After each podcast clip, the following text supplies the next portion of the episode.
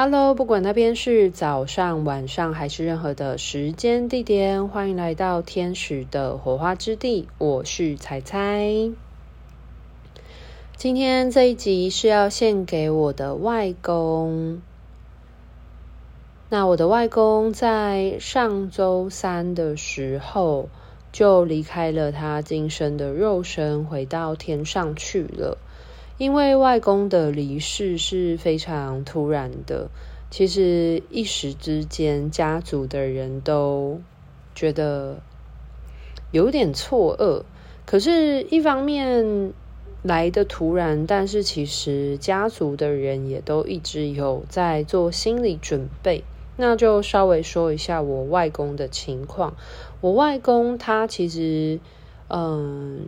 离世之前呢，其实有好几年的时间都住在安养院。其实外公的事情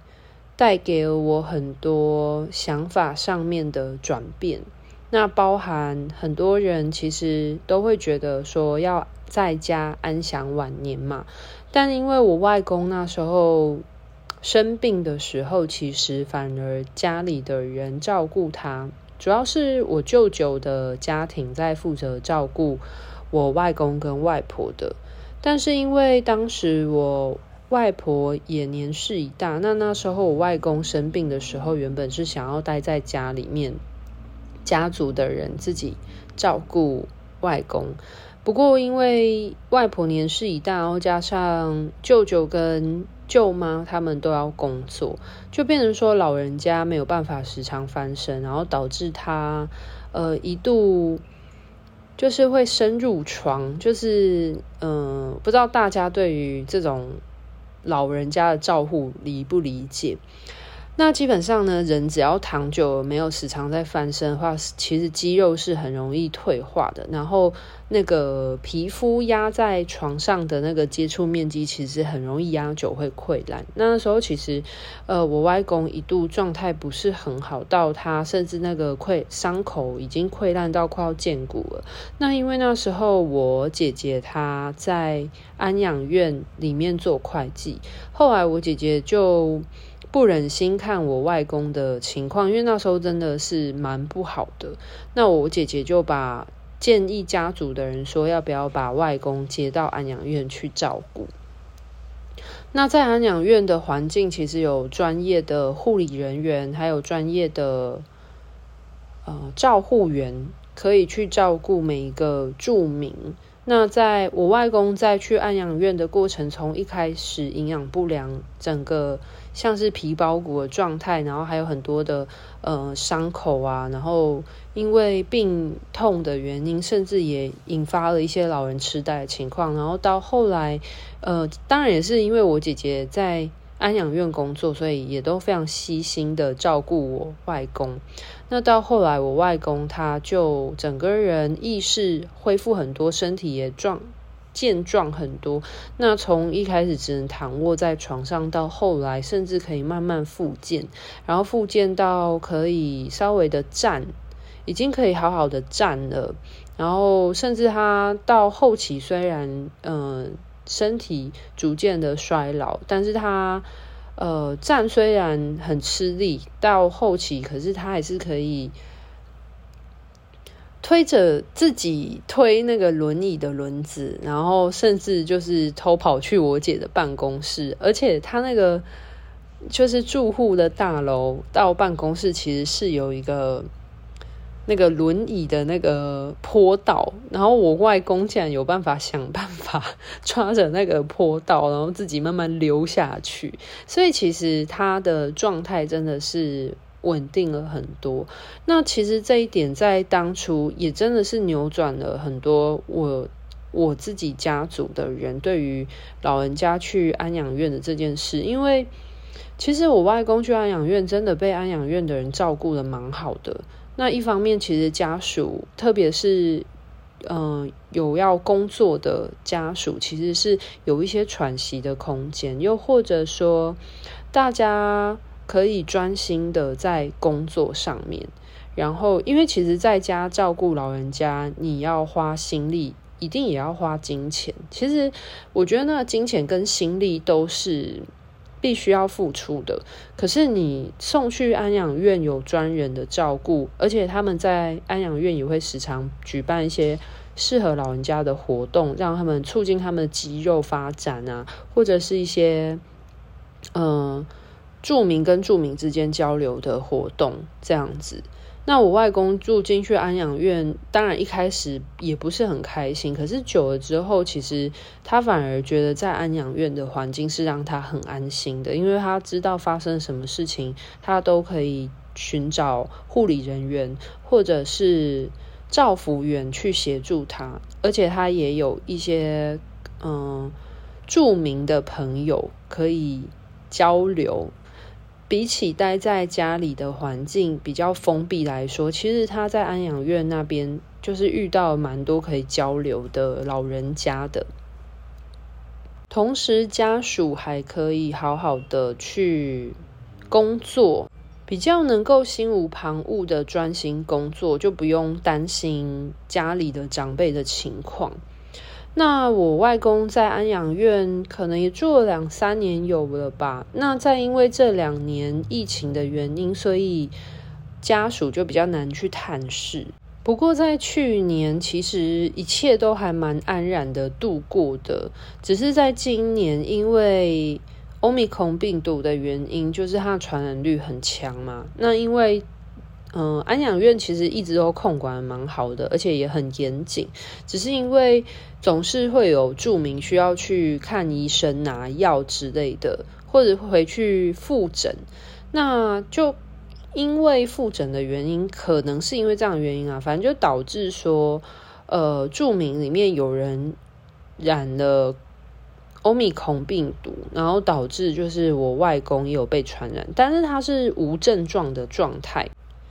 其实我外公的肺一直都不太好。其实老人家本来器官就会退化。我自己对于生老病死的看法其实还蛮淡定的，因为对我来说，其实灵魂意识本来就是永恒的。我们只是，嗯，生老病死，它是一个身体在新生，然后它是一个很像海浪一样的状态，就是。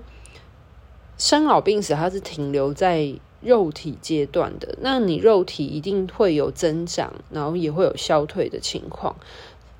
我跟我姐姐其实对于我外公可以活到现在的岁数年纪，其实已经很替他开心了，因为他好像今年已经八十几岁。那其实我们，我跟我姐姐都很希望说，我外公他可以没有病、没有痛的离去。那就在上周三的时候，很突然的突然接到了电话，说我外公没有呼吸、心跳了，就是从安养院那边打电话打来的，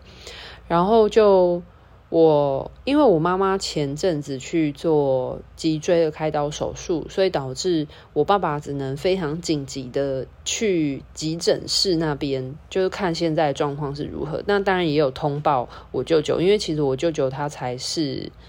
他是嗯、我妈妈那边唯一的独子，所以其实主要都是嗯监护人、照顾人应该是我舅舅，但是因为我舅舅人在嗯、外县市，所以那时候我舅舅。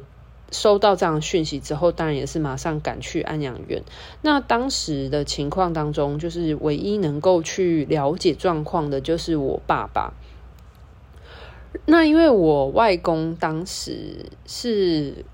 COVID-19 疫情之下的无症状者。那他被推进去的时候，我爸说他唯一看到我外公最后一面的时候，是他从救护车上面推下来。但是因为一推下来之后，就必须要通报他是染疫者嘛，然后所有的护理人员听到是染疫者，就只好全副武装，然后确认，呃，我外公已经没有心跳、呼吸了之后，我爸说我外公是直接。被装起来的，因为毕竟要避免病毒的扩散，所以其实在我呃我的家族当中，唯一见到我爷爷最后一面的人，其实是我爸爸。那后来我外呃我外婆、我舅舅呃那边的亲戚家族们，就赶紧都有一起过去医院了，但是也全部的人都没有办法看到我外公的样子，因为就整个都包起来了。不过好险，我爸爸有看到。我爸爸是有跟家族的人说，其实我外公的面容是非常安详的。他其实是在睡梦中，就可能因为心脏啊，就是器官的衰退而在睡梦中离世的，算是我跟我姐姐很期望的，我外公自然的离开，安享晚年这件事情。但是因为大家都没有看到外公的最后一面。那这时候，其实我就很庆幸，我跟姐姐都有学天使灵气，因为后来在那一天的晚上，我跟姐姐就有传天使灵气给我外公。那我不得不说，我真的觉得很庆幸自己有办法请天使为外公做些什么，然后同时也是因为天使灵气的原因，而让我跟姐姐在灵魂层面可以。见外公最后一面，不得不说，我们做完天使灵气之后，其实我们有彼此，我们有彼此讨论了一下，然后发现说，哎，我们的内容其实有一些共同点。那我在传天使灵气给我外公的时候，就可以感觉到说，其实我外公他是很淡定的情况离开的。那因为我外公他是一个刚离世的灵魂状态，所以他对于他的意识抽离了肉身，离开了肉身的痛苦，其实还有一些不适应。那我可以感觉到天使其实帮我外公做了很多灵魂层面的清理，跟肉身病痛的消退。最后我反正有几点印象很深刻，就是我就有问我外公说，那还有没有什么是呃我们这些后辈可以注意的事情？那感觉出我外公其实对于我外婆还是有一些挂念、担心，会担心说他离开了之后，我外婆她后面有没有人可以把她照顾好啊，等等的，然后就。嗯、有做了一些跟我外公做一些沟通讨论这样子，然后最后的时候，我也有在天使的守护护持之下呢，问了一下我外公说，那有没有什么事情是，嗯、在他离世这段期间，我们后辈可以帮他做一件事？我就感觉到我外公，因为他。毕竟因疫情的原因，其实我外公大概有半年的时间都完全没有外面的人可以去探访他。然后他就跟我说，他其实很怀念家乡味，就是他很怀念他家乡的一些让他很熟悉的那些人事物。那他就有跟我说，其实他想要吃，呃，家乡。的一间肉圆，就他给我看到那个肉圆跟那个汤，就是他平常最熟悉的一间小吃摊。那我就有答应我外公说，有机会的话会买他想要吃的肉圆跟综合汤去看他。然后最后的时候，就有问我外公说，他有没有想要去哪里？我可以请天使护送着他的意识前往，看他是想要去光里面，还是去什么地方这样子。后来我就接收到我外公说，他要跟菩萨走，